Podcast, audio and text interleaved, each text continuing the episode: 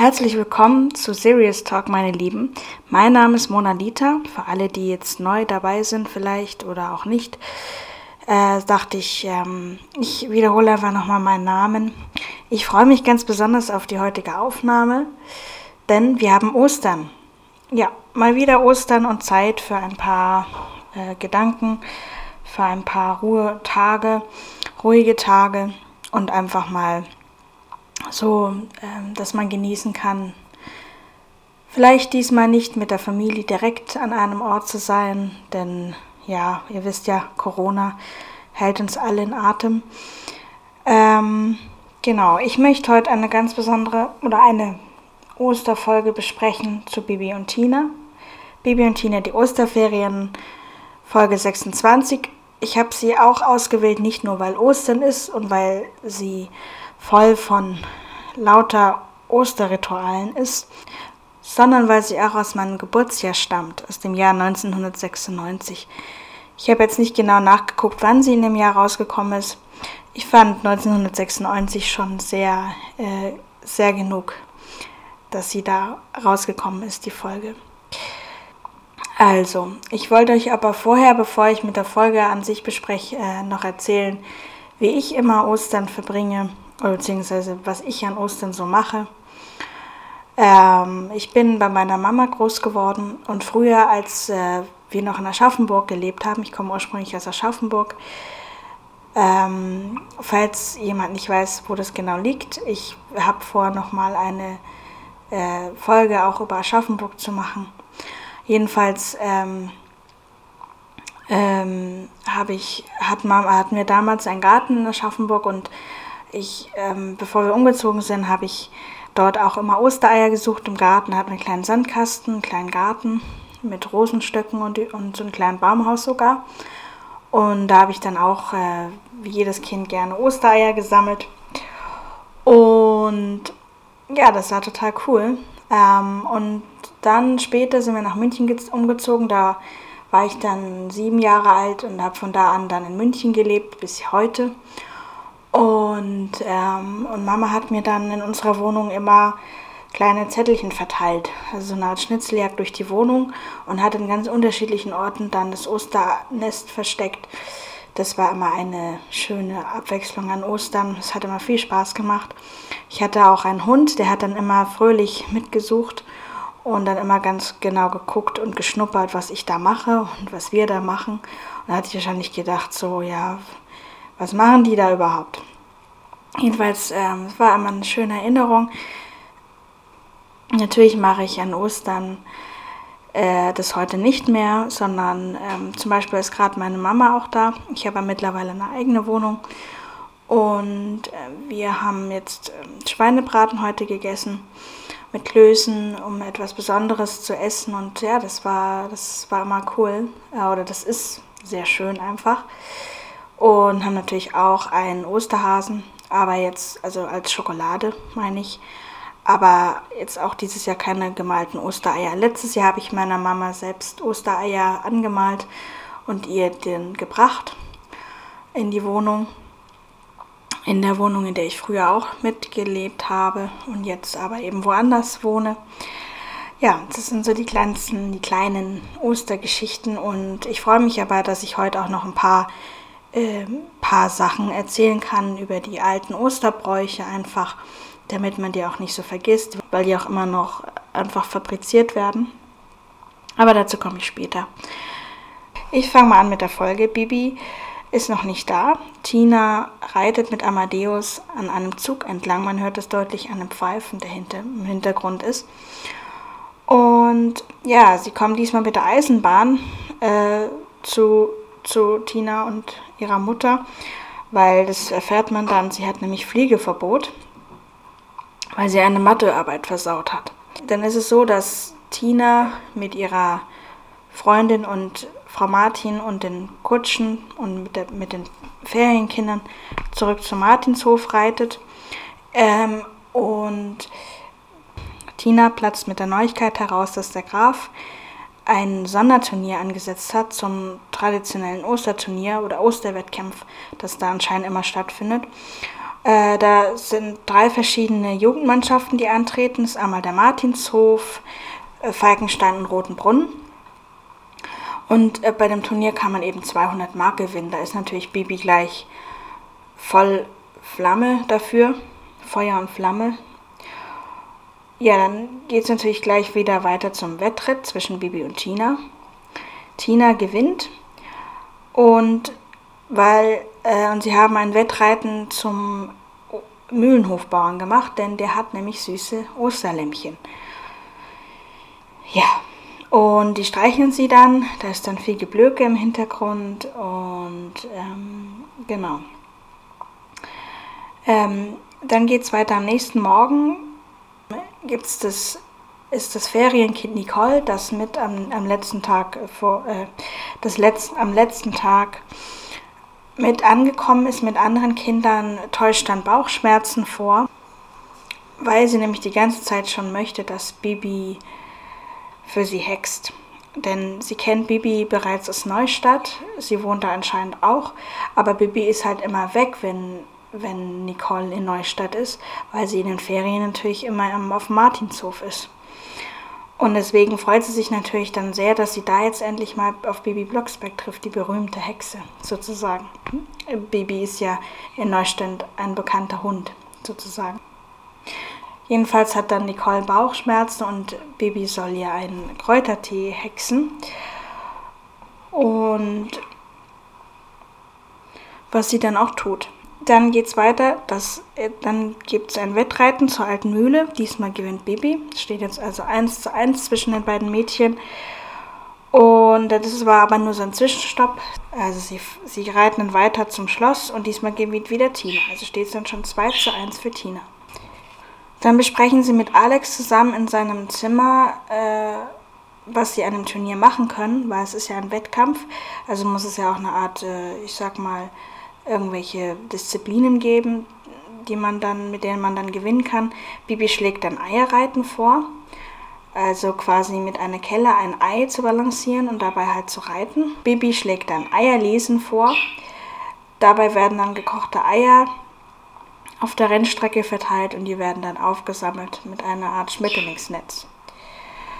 So, dann sind wir wieder beim, bei Frau Martin. Die, dort ist der Mühlenhofbauer, der will mit Frau Martin ins Geschäft kommen und seine Osterlämmchen quasi verkaufen, um sie als Osterbraten sozusagen äh, zu, dass Frau Martin sie als Osterbraten nimmt. Und Frau Martin ist dann natürlich da ganz dahinter, das äh, zu sagen, dass ihr das überhaupt nicht gefällt und die Tiere und die, und die, und die Kinder die Tiere eben als Freunde betrachten. Und der Mühlenhofbauer ist natürlich davon gar nicht begeistert, weil er ja, weil er halt einfach viel verkaufen möchte und es halt zum Land dazugehört. Davon lebt er ja schließlich. Jedenfalls kommen dann die Mädchen wieder an, haben wieder ein Wettreiten und sie findet dann für die Mädchen dann eine Ausrede, weil die natürlich wissen wollten, wer oder was der Mühlenhofbauer diesmal wollte. Sie erfindet dann die Ausrede, dass er da war, um zu fragen, ob, äh, ob sie auf dem Martin, Martinshof ein Kälbchen aufnehmen für den Sommer. Quasi. Und das finden dann die Mädchen natürlich eine wunderschöne Idee. Ja, so.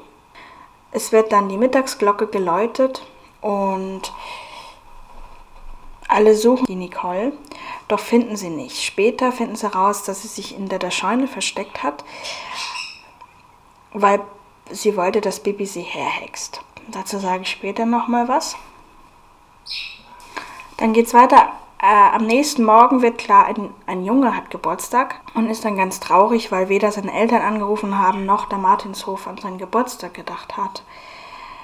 So, da sage ich später auch noch was dann dazu. Jedenfalls, sie singen dann für ihn ein wunderbares Geburtstagslied. Und dann, weil er quasi als Geburtstagskind der Star sozusagen in, an diesem Tag ist, zeigen Bibi und Tina ihm die Osterlämpchen und bemerken dann aber, dass die natürlich, dass die gar nicht mehr da sind. Der Mühlenhofbauer ist nämlich gerade dabei, mit einem Lieferwagen die wegzubringen. Und Bibi hext dann den Lieferwagen, hext dem Lieferwagen einen Platten und dann auch gleichzeitig das Reserverad weg. Und dabei denken sie dann zusammen mit Timi darüber nach, was sie mit, was sie jetzt machen können und wie sie die Lämpchen halt schützen können, sozusagen. Und ja, dann denken Tina und Bibi in ihrem Lieblingsort in der, in der Scheune darüber nach und entschließen dann, dass sie unbedingt beim Turnier gewinnen müssen, damit sie von den 200 Mark ähm, die Osterlämpchen kaufen können. Genau, dann hat Bibi dann gleichzeitig noch die Idee, ob der Graf das Preisgeld vielleicht äh, quasi erhöht. Doch als sie dann zu ihm gehen, lehnt er es dann ab, natürlich, wie immer. Vorher bringen sie allerdings die Lämpchen noch in Sicherheit, wie sie es nennen, und Bibi hext einen Vertrauensspruch, damit die Lämpchen auch wirklich in Sicherheit sind. Sie sind am Mühlenhof und nehmen dann die Lämpchen weg und genau, sie hext, sie hext nicht die, sie hext quasi die anderen Schafe ruhig, damit die, damit sie die Lämpchen mitnehmen können. Ähm, sie hext sie also dann klein wie weiße Mäuschen, damit sie sie mitnehmen können. Und dann hexe sie dann wieder groß und sie bringen dann die Lämmchen in die alte Mühle, also in den Stall der alten Mühle. Da ist so ein alter verlassener Stall und füttern sie dann mit Nuckelflaschen.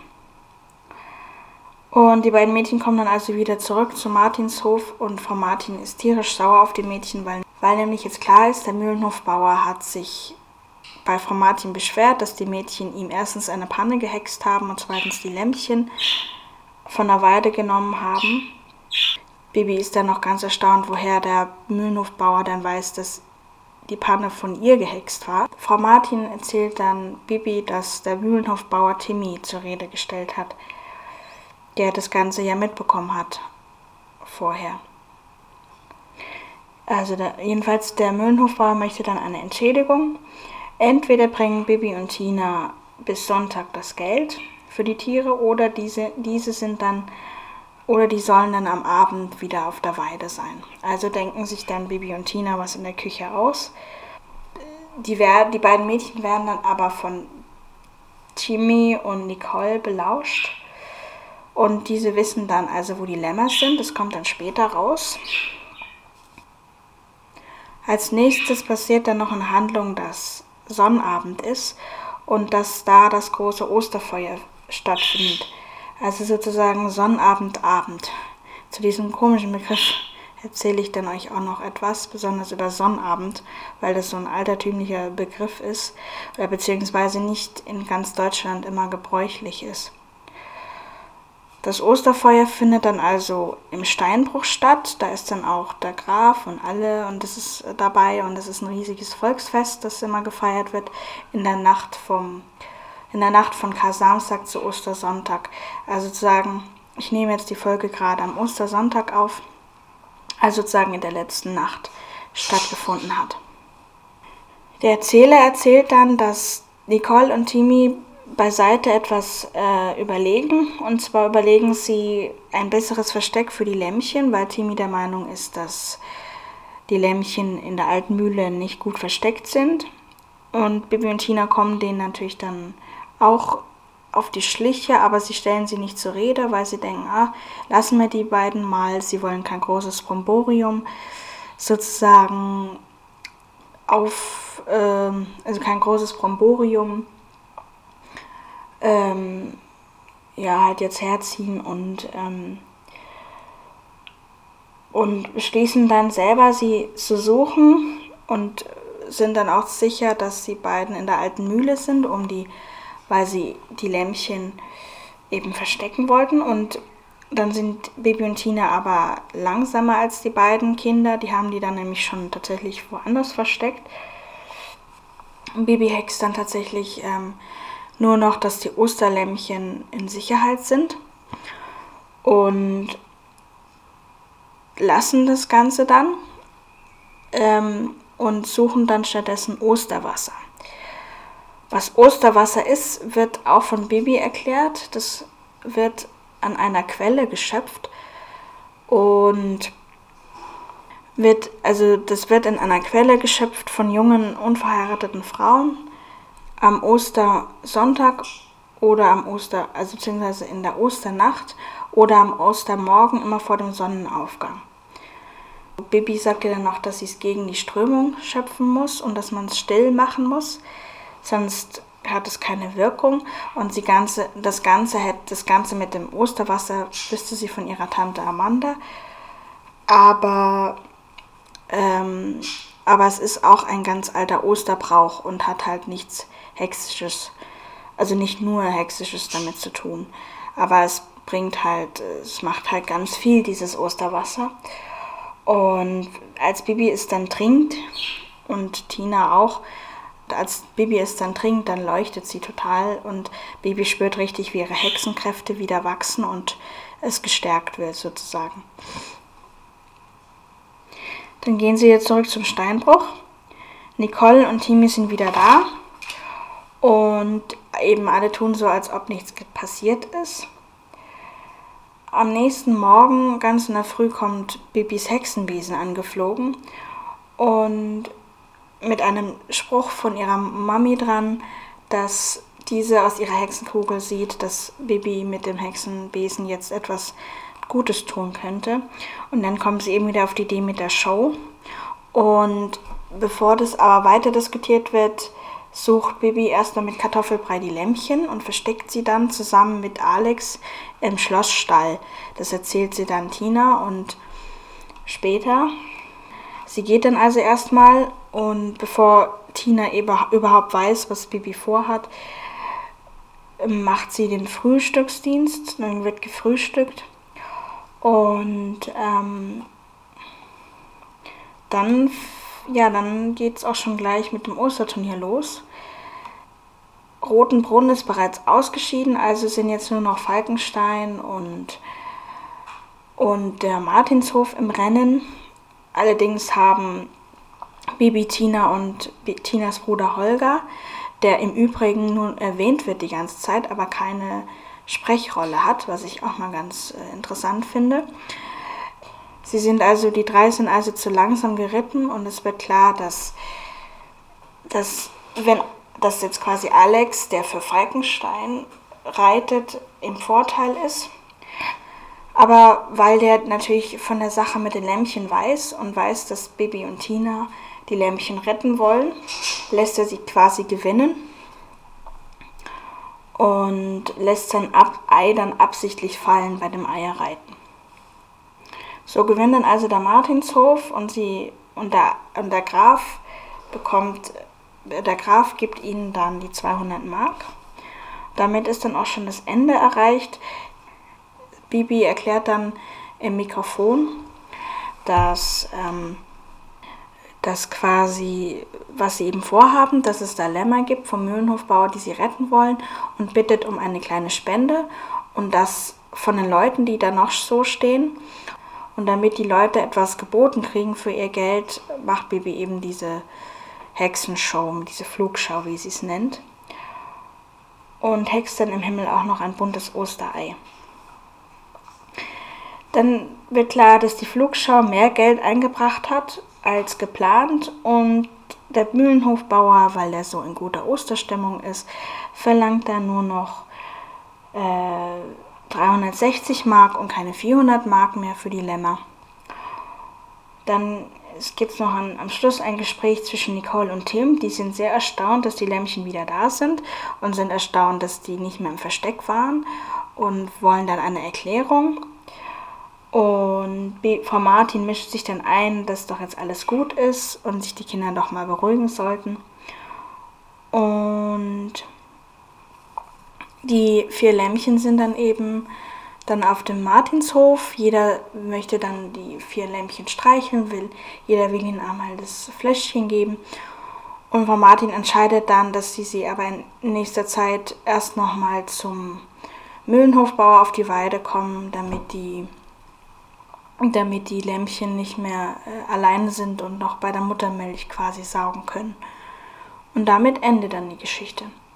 So, jetzt habe ich mir aber noch ganz viele Notizen gemacht. Zum einen zu der Folge und dann erzähle ich noch ein bisschen etwas über die. Dann erzähle ich etwas noch ein bisschen über die Osterbräuche, die da jetzt so drin vorkommen. Ich fange mal gleich wieder am Anfang an. Bibi bekam ein Pflegeverbot, weil sie eine Mathearbeit versaut hat. Meiner Meinung nach merkt man dann schon, dass es noch, dass es ein bisschen eine andere Zeit noch war, weil ich wurde zum Beispiel nie bestraft, wenn, wenn bei mir mal eine Arbeit daneben gegangen ist.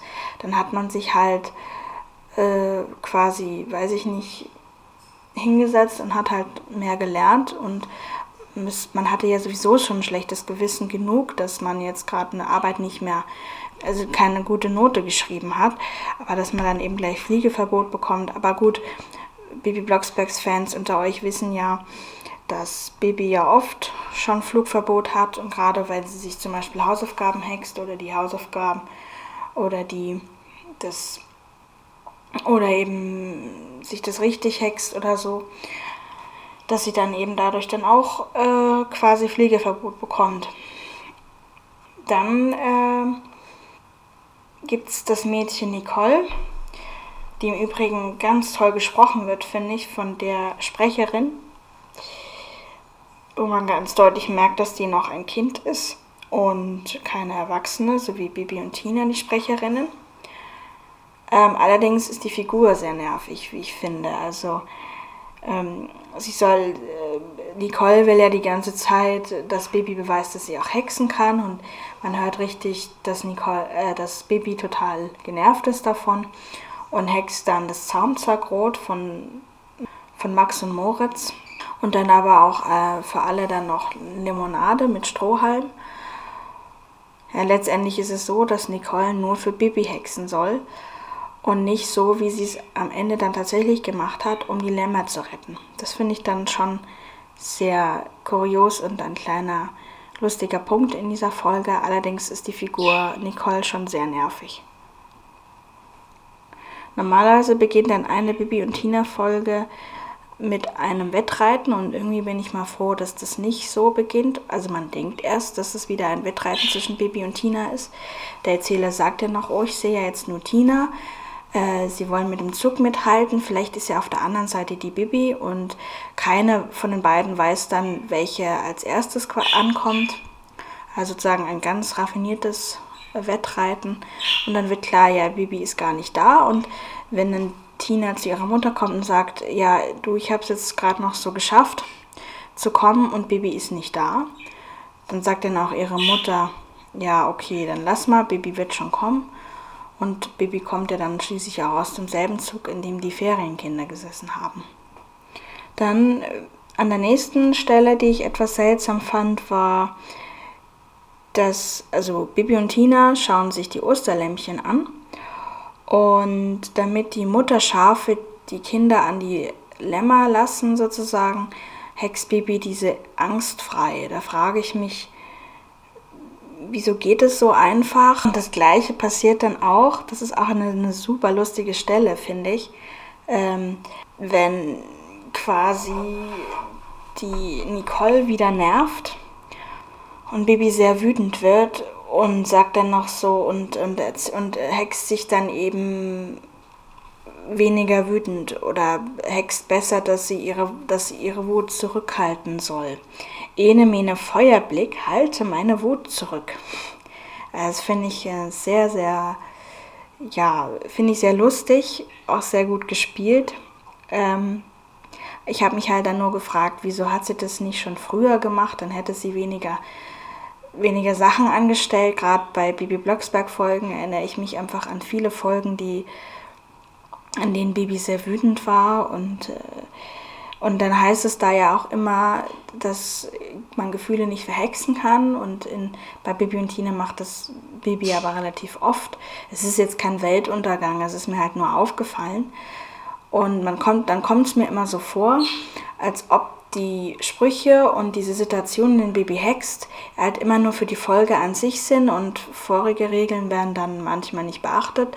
Es gibt nur die Regeln, die halt festgesetzt sind, wie dass man eben kein Geld hexen kann oder das Wetter nicht umhexen kann oder beziehungsweise hexen kann und solche Sachen, die sind immer gleich. Aber oft werden dann andere Sachen halt für die Folge so ein bisschen hergenommen, dass man dann ja dann nehmen wir halt noch das. Also es kommt mir immer so vor, so nach dem Motto, dann nehmen wir noch mal das rein, weil das passt gerade so gut oder so ähnlich. Aber wie gesagt, es ist kein Weltuntergang, es sind nur Sachen, die mir gerade bei Bibi und Tina mal auffallen. Dann gibt es auch eine Situation in der Stelle, an der Stelle, wenn Bibi Kräutertee hext für die, äh, für die, zwar bitteren Kräutertee für die Nicole, für das nervige Kind da, hext, da darf Bibi einfach ganz normal etwas hexen. Und Bibi hext dann am Morgen, wenn das Ferienkind Geburtstag hat, eine Geburtstagstorte. Da bin ich doch auch sehr erstaunt, dass das erlaubt ist, weil ja Frau Martin in jeder Minute sonst betont, dass Bibi nicht hexen darf. Aber ich glaube, das sind alles so Sondersituationen, da ist es dann auch schon mal erlaubt. Könnte ich mir vorstellen. Dann fand ich noch einen lustigen Spruch von der Tina. Da, da wird dann nämlich der Mühlenhofbauer als ein oller Brubbelkopf genannt. Dieses Wort habe ich auch noch nie gehört. Brubbelkopf. Fand ich lustig. Dann finde ich einfach die Sprecherleistung von Bibi und Tina von den Sprecherinnen einfach, die sind immer so, so natürlich und so lebendig, dass man wirklich das Gefühl hat, sie sind jetzt bei ihren Pferden oder sie sind jetzt, in dem Fall ist mir das aufgefallen, sie sind jetzt einfach bei diesen Lämmchen und geben ihm, ihnen die Flasche mit Milch und äh, man kann richtig sehen, wie dann das so vor dem geistigen Auge, wie das Lämmchen jetzt ähm, die Flasche nimmt und Tina das ja noch so mit, oh, ist das süß und so äh, und auch Baby kommentiert das. Und ähm, das, das finde ich einfach immer wahnsinnig schön. Also, dass das da drin ist und man einfach das richtig vor seinem geistigen Auge sehen kann. Und wenn wir gleich schon bei Milchflaschen sind, ähm, es gibt kaum, wenn man im Supermarkt ist, heute kaum mehr Milchflaschen, Milch, Milchflaschen, die es auch noch gibt. Also man findet ja Milch jetzt immer nur noch in so Plastikverpackungen oder Pappe oder so. Und ich kann mich eben noch erinnern von ganz früher, dass wir auch immer Milchflaschen da hatten. Die sind natürlich auch schwerer, wenn man jetzt vom Einkauf redet, die zu schleppen und so. Aber mir hat es immer, ich weiß nicht, ich fand es immer ein bisschen umweltfreundlicher als. Dann ist mir aufgefallen, dass sind, da sind Bibi und Tina ja einmal beim Grafen von Falkenstein, im Falco. Und in, gerade in den Anfangsfolgen wenn sie bei ihm sind, ähm, dann, dann hört sich das immer alles so wahnsinnig hallig an. Also so, als ob sie in riesigen Hallen stehen würden. Und da man ja heute jetzt ganz viel die Zeichentrickserie kennt und ich die auch als Kind auch geguckt habe, ab und zu und auch heute noch manchmal, wenn mir danach ist, muss ich zugeben. Jedenfalls weiß man ja jetzt, wie das, wie das Schloss halt aussieht. Und natürlich sind es große Räume und kann man jetzt nicht mit einer normalen Wohnung oder mit einem Haus vergleichen. Aber ich finde es dann doch ein bisschen zu extrem, immer dieses Hallige im Hintergrund quasi. Also äh, das fällt mir immer auf. Es ist, dass es einfach sehr hallig sich anhört. Aber auf der anderen Seite kann man das natürlich dann gut darstellen, dass es halt das Schloss sein soll und jetzt nicht ein normales Haus und auch nicht das, der Martinshof oder so. Aber es ist doch immer sehr, sehr hallig. Dann fiel mir auf, äh, an der Stelle, als der Junge Geburtstag hat, der Sprecher, der ist schon auch sehr, sehr süß, aber irgendwie klingt er mehr, nicht, dass er so richtig traurig ist, sondern, also traurig klingt er schon, aber er klingt auch so, als hätte er einen Schnupfen. Und das ist mir aufgefallen. Was mir aber dann auch wieder auffällt, ist, wie, wie gern ich Frau Martin mag. Sie hat wieder eine sehr mütterliche, sehr liebevolle Art. Und dann habe ich mich aber gefragt, warum weiß denn sie nicht, dass Timmy Geburtstag hat? Also in einer anderen Folge, das ist glaube ich Folge 35, die falsche Freundin, wird mal erwähnt, dass Frau Martin äh, immer darauf achtet, wenn Ferienkinder Geburtstag haben und die dann auch gefeiert werden. Warum weiß sie das denn jetzt nicht äh, ausgerechnet bei diesem Jungen? Das fand ich dann schon ein bisschen seltsam. Und was ich aber auch noch seltsam finde für den Jungen jetzt auch, was sehr schade ist, dass Timis Eltern noch nicht mal anrufen, wenn ihr Sohn Geburtstag hat. Mal abgesehen davon, dass er überhaupt weg ist am Geburtstag und nicht bei seinen Eltern. Das finde ich schon auch ein bisschen. Also der Junge hört sich vielleicht an, als wäre er so elf oder so oder zwölf. Da feiert man dann ja noch eher bei seinen Eltern Geburtstag. Und dann gibt es die Stelle, wenn sie die Lämpchen in Sicherheit bringen, bevor sie zum Grafen gehen, um zu fragen, ob er das Preisgeld vielleicht erhöhen kann, damit sie, wenn sie gewinnen, die Lämpchen auch auf jeden Fall kaufen können, die beiden. Äh, bin ich doch wieder erstaunt, wie gut das Reimwort an dieser Stelle passt. Da benutzt Bibi im ersten Satz das Wort Lammwollmützen für am Ende schützen, weil sie quasi die Lämpchen schützen will. Ähm, ich habe mir jetzt nicht den ganzen Satz aufgeschrieben, ich habe nur aufgeschrieben, dass äh, sie eben Lammwollmützen benutzt. Äh, und da fiel mir immer auf, wie, wie passend das immer ist, wenn sie dieses Wort benutzt. Und dann gibt es auch gleichzeitig die Stelle, wenn äh, Bibi äh, die, äh, die Lämpchen klein hext. Und dann ist mir aufgefallen, dass ich das, das, das dass wenn sie dann erwähnt, dass das nicht lange hält und sie sie besser wieder groß hext, äh, das höre ich auch zum ersten Mal, dass das nicht lange hält. Das wurde jetzt nie vorher erwähnt in den ganzen vorigen, äh, wie auch immer. Also das ist meiner Meinung nach zum ersten Mal. Das ist so ähnlich wie mit den, so ähnlich wie mit den Dingen, ähm, die ich vorhin erwähnt habe, dass ähm, dass so Sachen dann immer irgendwie extra her, also extra erwähnt werden, nur für die Folge und so gewisse Regeln dann manchmal außer Kraft gesetzt werden. Dann wollte ich auf jeden Fall noch gerne, weil ich ein bisschen darüber recherchiert habe, euch erzählen, was es mit diesem Begriff Sonnenabend zu tun hat. Denn dieser Begriff taucht vor allem auch in den früheren Baby Blocksberg Folgen auf und auch bei Bibi und Tina. Und der Erzähler sagt dann Sonnabend, Abend. Also äh, eigentlich meint der Begriff Sonnabend hauptsächlich der Abend vor Sonntag. Äh, und dieser Begriff ist vor allem in Norddeutschland äh, verbreitet, also wahrscheinlich auch in Berlin und so weiter, also eben in Norddeutschland.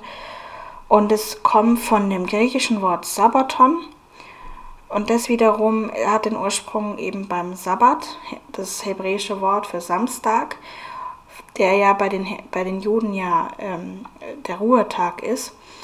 Und also ähnlich wie bei uns der Sonntag, in dem Geschäfte zu sind und so, ist, ist es eben in äh, Israel und, und so bei den Juden eben Samstag der Ruhetag. Und ähm,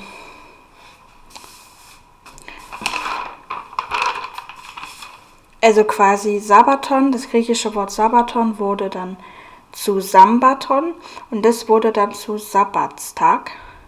Das ist Althochdeutsch und später dann zu Sabbatstag, das ist Mittelhochdeutsch und schließlich dann zu Samstag. dann habe ich noch einen Artikel gefunden, dass Sonnabend der Begriff ein sehr, sehr alter Anglizismus ist. Bekannt geworden durch einen alten Missionar Bonifatius, der aus England kam und dann vom Festland aus, äh, beziehungsweise von der Insel rüber ans Festland kommt, kam im, äh, im 8. und 9. Jahrhundert.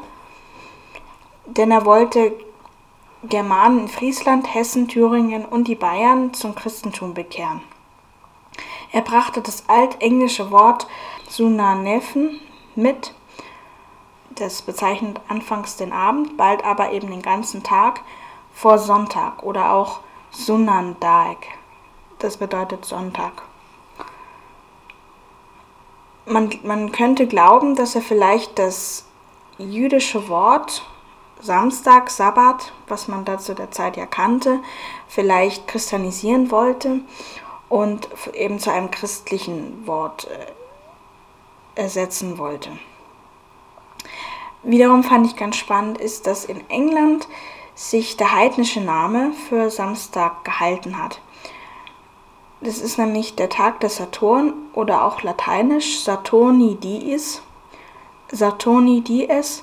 Das wurde dann zur Saturday oder eben wie es ja geschrieben wird, Saturday. Fand ich auch sehr spannend. Jedenfalls, die Westfriesen konnten sich von Bonifatius nicht bekehren lassen. Sie erschlugen ihn stattdessen und in den Niederlanden heißt deshalb der Tag Zaterdag. Genau. Und wenn wir schon bei dem Sonnenabend sind, was ja dann stattfindet bei Bibi und Tina in der Geschichte, möchte ich euch gerne noch was über das Osterfeuer erzählen. Das Osterfeuer ist germanisch-heidnischen Ursprungs Jetzt kommt wieder Bonifatius ins Spiel. Der hat nämlich mal einen Brief geschrieben, und zwar im Jahre 751 nach Christus, an den Papst Zacharias. Der Brief beschreibt einen Brauch namens Ignis Paralis oder auch Passafeuer. Mit diesem Brief hat man zum ersten Mal den Begriff des Osterfeuers gesehen oder erkannt. Und seitdem wird es eben in der Nacht von Ostersamstag zu Ostersonntag in der katholischen Kirche ein kleines Feuer entfacht. Und der Priester entzündet dann die Osterkerze, die der Priester entzündet dann die Osterkerze, die nach der Weihe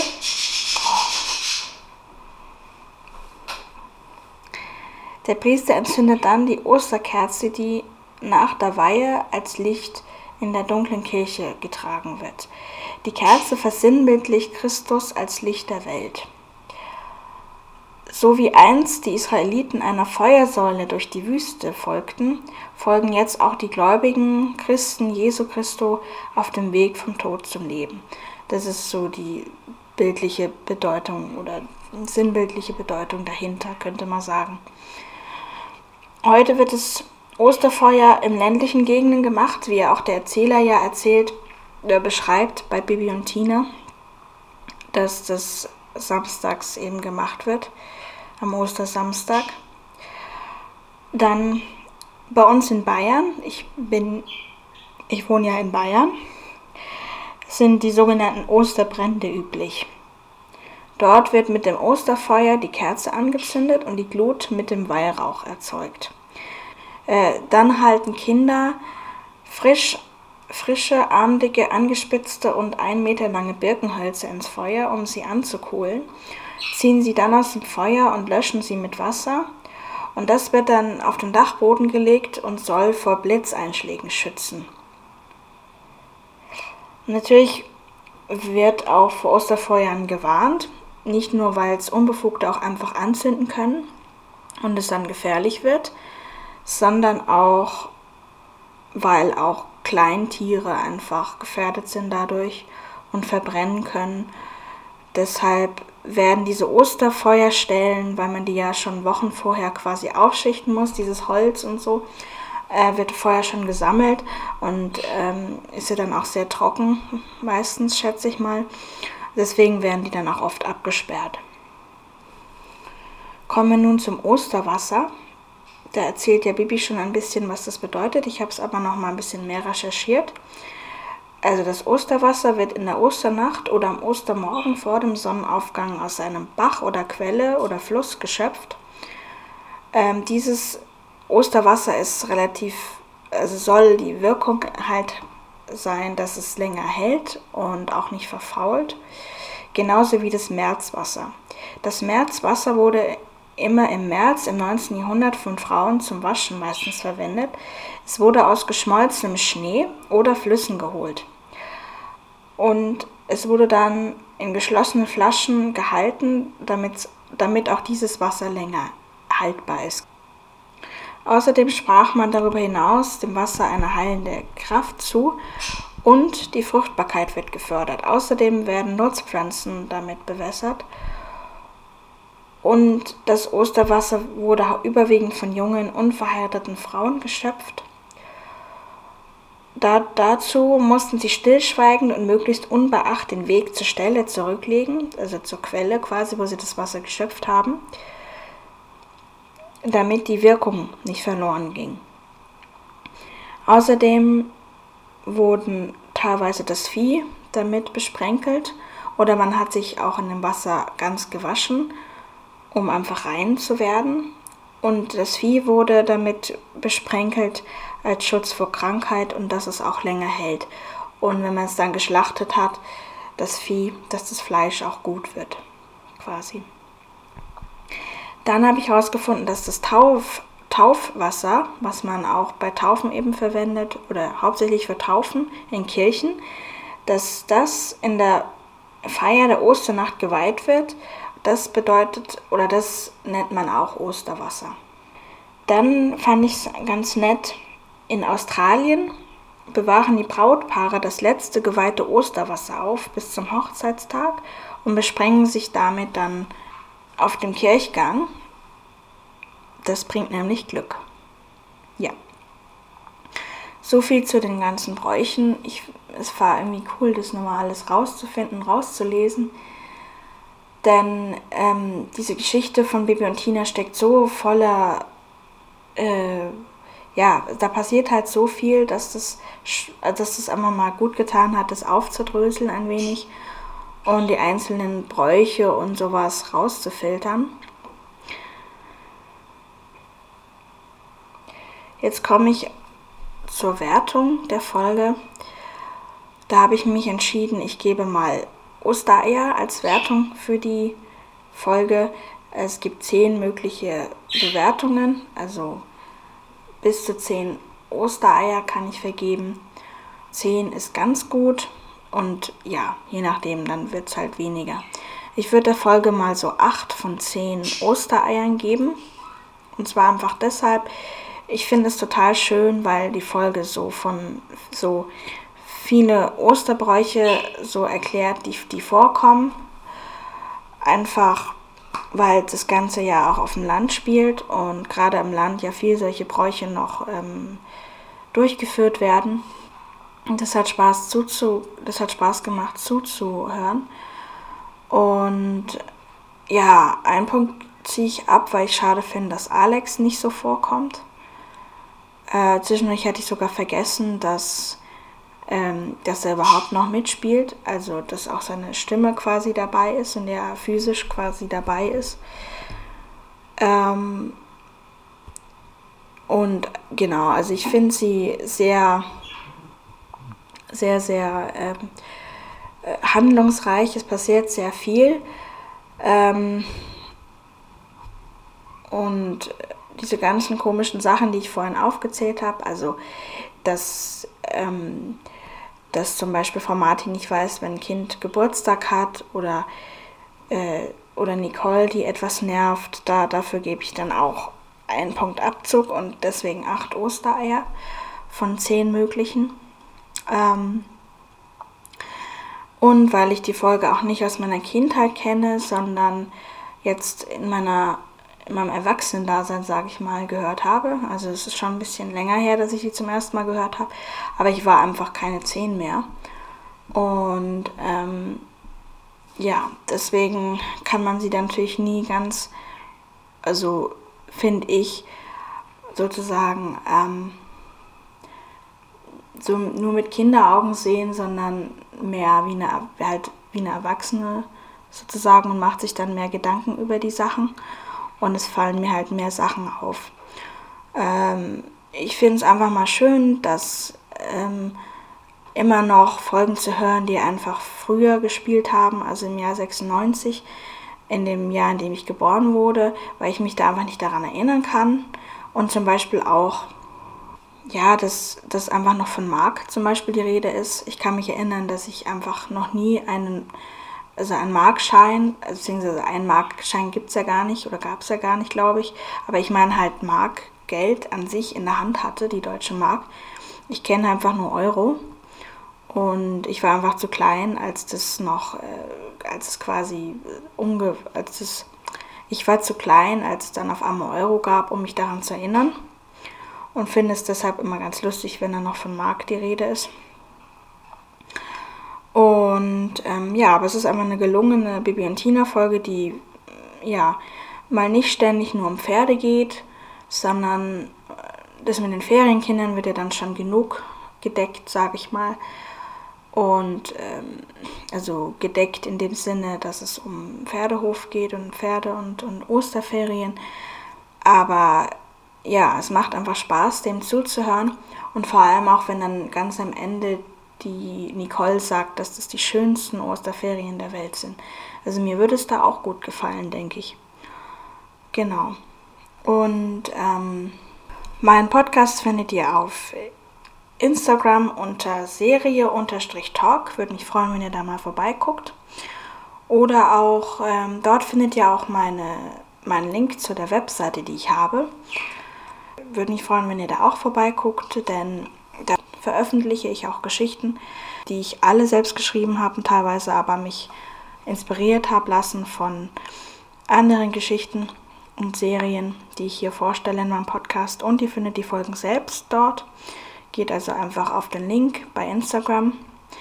Äh, oder ihr folgt mir, beziehungsweise schaut mal vorbei zu meinem Link, äh, zu meinem, schaut mal vorbei zu meiner, zu meinem Podcast, äh, zu meinem, zu meinem Instagram, zu meinem persönlichen Instagram-Account. Dort findet ihr, das ist mein Instagram-Account, der heißt Mona-Lita, Lita mit TH. Oder auch, ihr findet den Podcast Serious Talk auch auf Facebook. Würde mich freuen, wenn ihr da mal vorbeischaut. Ich habe auch kürzlich gesehen, dass ich auch Hörer habe aus der Schweiz. Da sage ich nur Grüezi. Und ja, es könnte jetzt sein, dass in dieser Aufnahme, die ich jetzt habe, auch ab und zu meine Vögel zu hören sind. Mir ist nämlich aufgefallen, auch schon beim ersten, zweiten Mal, dass man meine Wellensittich im Hintergrund hört.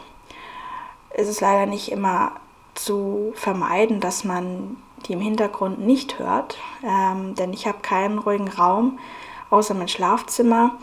Und da habe ich aber das Problem, dass die U-Bahn immer äh, am Schlafzimmer vorbei äh, beziehungsweise vorbeifährt. Ich wohne direkt an der, an der U-Bahn-Linie und die ist dann natürlich auch nicht unbedingt leiser. Und die Vögel machen leider auch immer ihren, ja, machen einfach, äh, wollen dann auch immer ein bisschen mitreden. Sie sind zwar an sich sehr ruhig, ich habe zwei, aber gerade wenn ich dann länger rede am Stück, dann äh, machen sie sich bemerkbar und äh, stoßen dann diese schrillen Laute aus, Deswegen dachte ich mir, ich mache auch mal eine Folge über meine Vögel, beziehungsweise ähm, darüber, ja, über Tiere, Vögel allgemein, wie auch immer. Das erfahrt ihr dann, wenn ihr das nächste Mal äh, wieder reinhört, was mich natürlich sehr freut. Und ja, bis dahin wünsche ich euch alles Gute, bleibt gesund, bleibt noch daheim und passt auf euch auf und bis zum nächsten Mal. Tschüss.